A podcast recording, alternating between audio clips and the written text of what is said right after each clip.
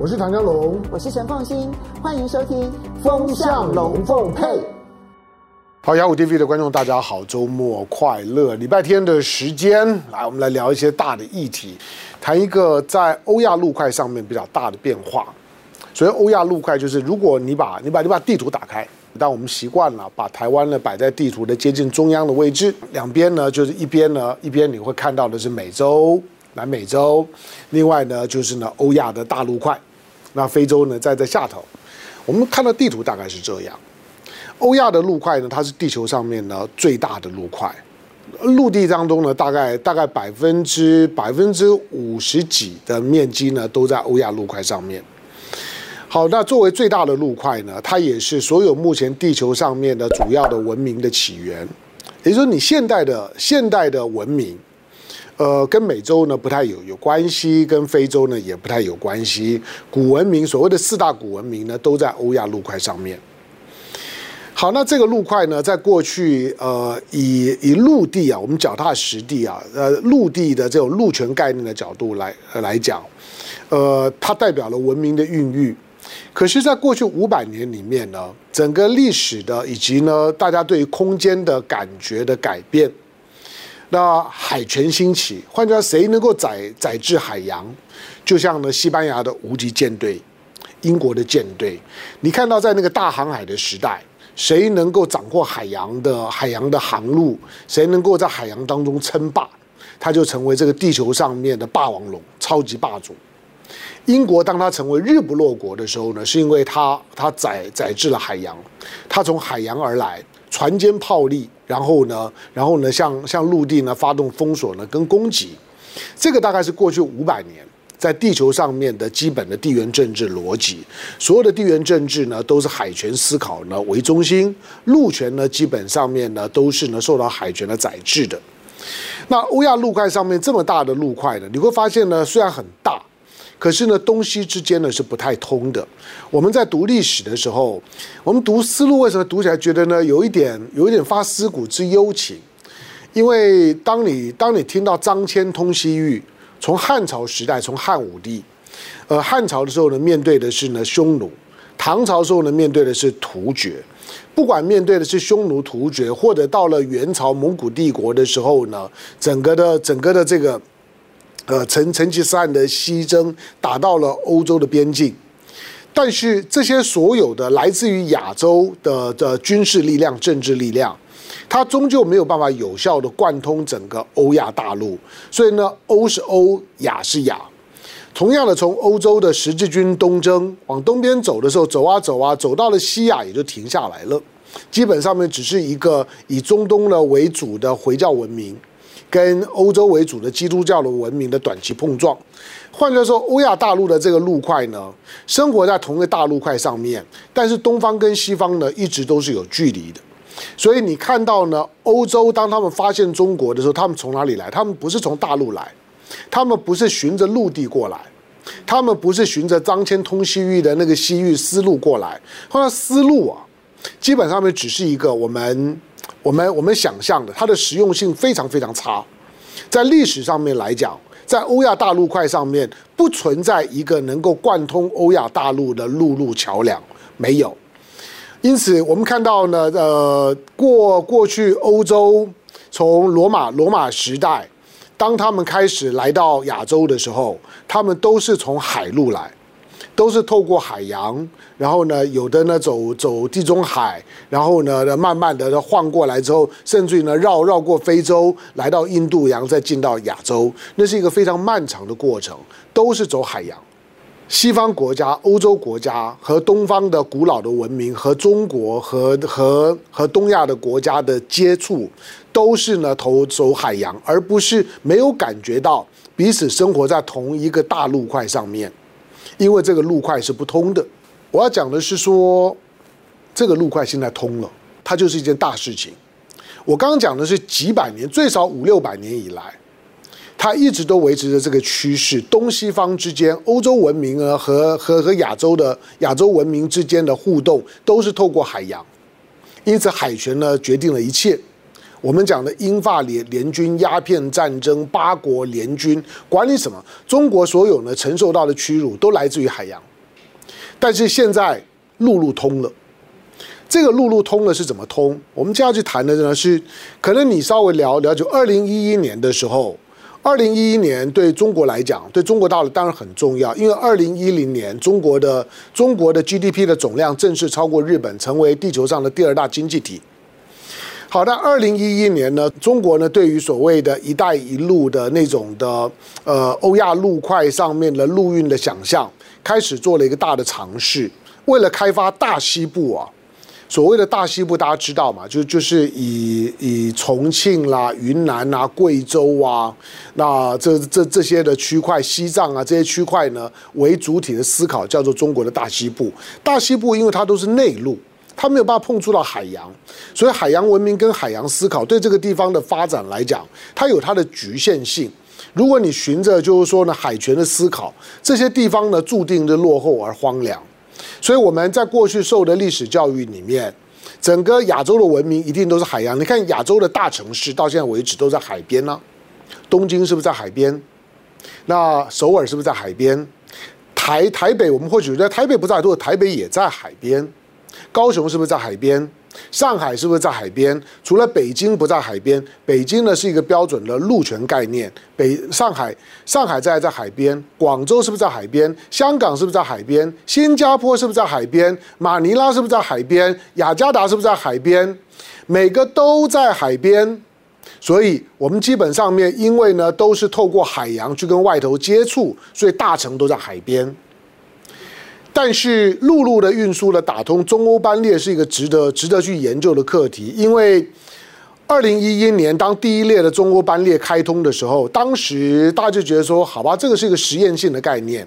因为欧陆之间，欧洲跟跟中国的往来从来不是透过陆路，什么时候你能够想象呢？有一条铁路呢，直接从中国的青岛，可以呢发发发车从连云港发车，直接呢往西开，一路就开到伦敦。你把地图打开来看一看，你你比较知道我在我在讲些什么东西。从青岛，从从太平洋岸呢开到大西洋岸，怎么开呀？在过去海权思考是无法想象这件事情的。可是二零一一年开通的中欧班列已经在做这件事情。我如何从太平洋岸的一个城市开到大西洋岸的城市？从太平洋岸的天津、青岛这些大城，可以直接开开开开开开陆路搭火车，我就直接开到了。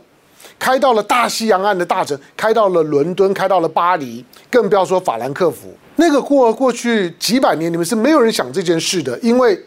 那个陆路的工程，第一个太浩大，第二个中间要经过的国家太多，这些国家很多政治不稳定，甚至于不太开放，以至于如何能够呢经营一条铁路，从东到西把货物，先不要说载人，把货物这样子很有效的。按照了货物运送的效率呢，可以由东运到西，由西运到东。二零一一年呢，那是一个实验。实验之后，大家也就不太在乎，也觉得，也觉得它能够发挥的效用很有限。大概应该大家还是习惯透过海洋吧。所有呢，海上的海上的散装轮、货柜轮，你看这最近的最近的货柜轮还是涨翻天了。那散装轮呢也涨翻天了。那这种的货货柜轮越做越越大。把运价呢尽量的降低，海洋仍然是呢洲际运输的这些呢所有的所有的跨国跨境的跨洲物流的主力。可是，在去年二零二二零二零年刚结束的这一年，这一年的中欧班列啊，中欧班列已经发车到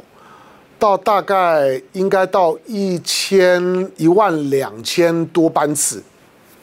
你知道一万两两千多班次的概念吗？好，一万两千多班次，我们除一下，一万两千多班次，一年三百六十五天，除除下来，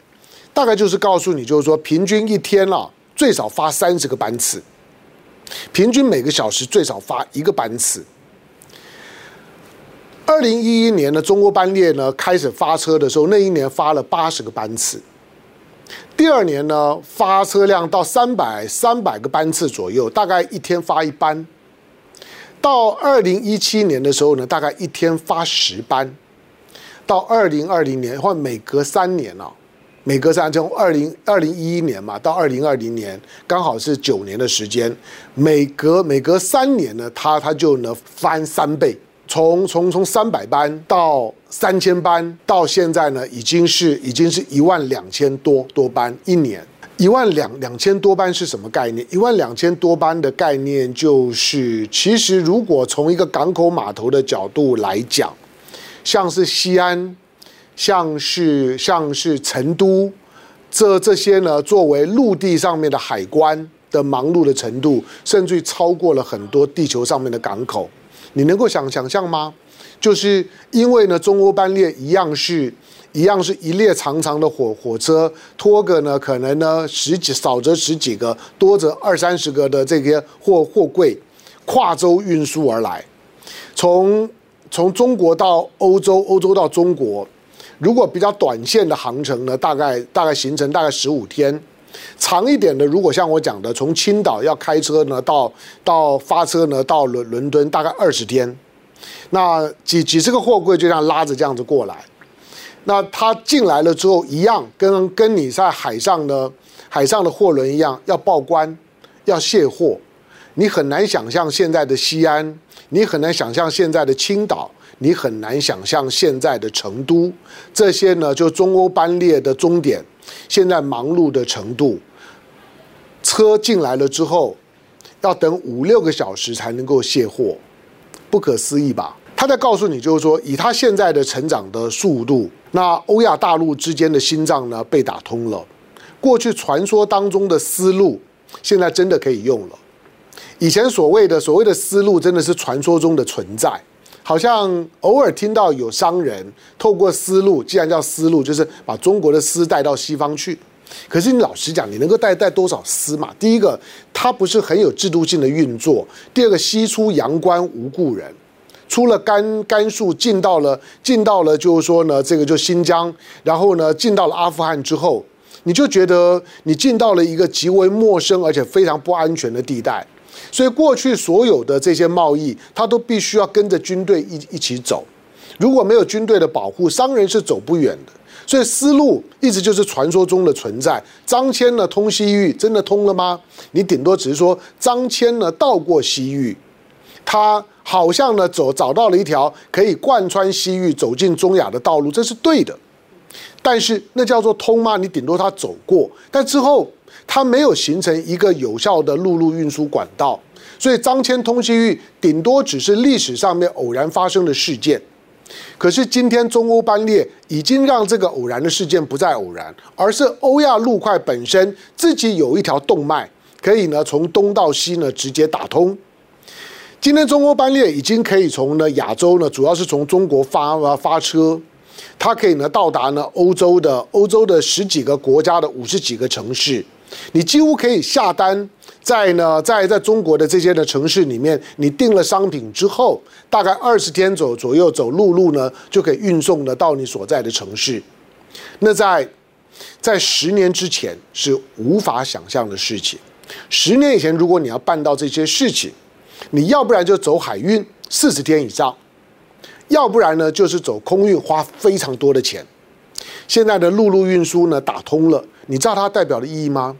就是“一带一路”真的通了。几年前，当我听到呢大陆在讲“一带一路”的时候，老实讲，我也认为那个只是宣传的成分居多。因为从我们读历史，读张骞通西域。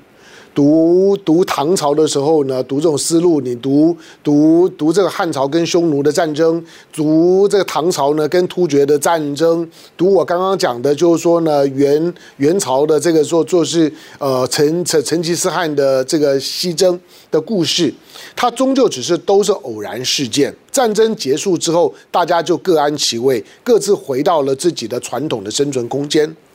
彼此之间呢不发生关系。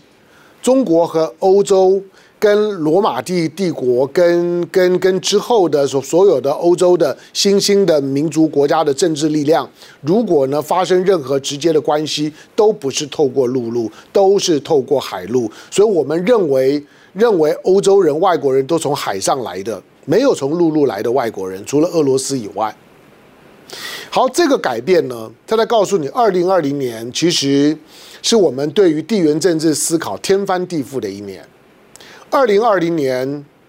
当你还在用海权思考的时候，那你如果不知道中欧班列已经非常的红火，中欧班列现在，如果你要你要订一列的中欧班列送货，在过去在二零一九年的时候，你大概要提早二十二天订车，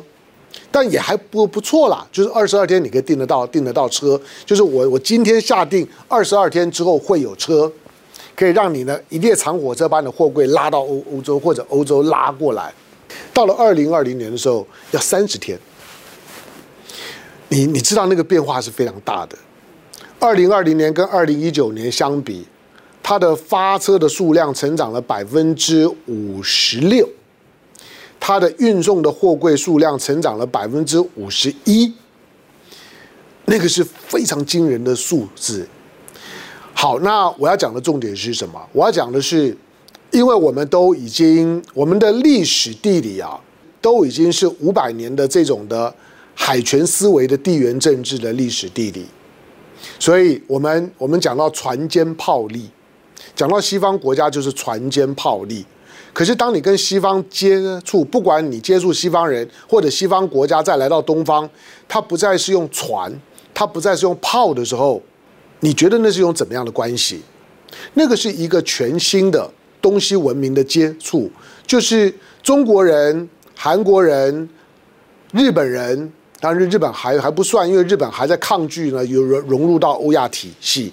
可是以中国的角度来讲，中国跟欧洲人之间意识到，我们原来原来生活在同一个路块上面这件事情，我认为是二零二零的国际大事之一。之前当然事实上是，但是没有感觉，因为你从来不会到欧洲的时候想要呢，想要从陆路走。今天的中欧班列是送货的，我预期在未来几年，中欧班列就会开开始跑客运。中欧班列甚至也会提升。现在呢，中国大陆在“十四五”计划里面，它正在积极的在在研研究怎么样呢提高中欧班列的速度、运送的效率，在未来几年。你会发现呢，中欧班列呢提升到了高铁的等级，换句话，它可以用呢用用每小时两百二十公里以上的时时速送货，它取代呢海运跟取代空运的机会呢又会大幅的提高。现在的中欧班列呢还是这样嘟嘟嘟嘟的这样子一个一个一个，就是说呢这种的柴柴电的火车在那边跑，你能够想象它高高铁化吗？就像呢，你今天有了高铁之后，南来北往台湾这么短，你恐怕搭台铁的机会都都越来越少。你都搭高铁了，它的台铁都都都亏钱。你想中欧班列如果高铁化之后会会怎么样？同样，如果有一天你要去欧洲玩的时候，如果你觉得哦搭火车去，那可能呢搭高铁呢也也许我估计这样子算下来之后，搭高铁可能七八天吧，你中间可以呢顺便玩几个国家。你会不会觉得那个也蛮有吸引力的？好，那对于生活在台湾，我们台湾的我们来讲，我们我们看到这样子一个欧亚欧亚陆块的统合趋势，整个欧亚世纪的到来，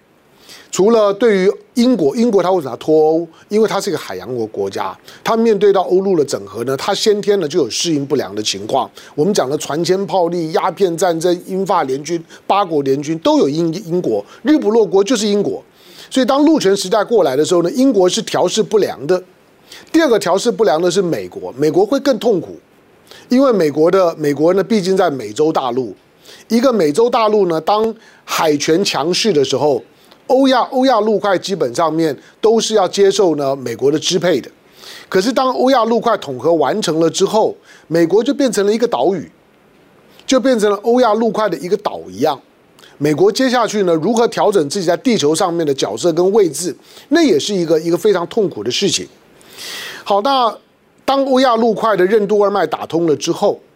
亚洲的几个国家，比如韩国，韩国会有更大的压力呢，必须要让让他跟他跟朝鲜的关系呢，要能够改善，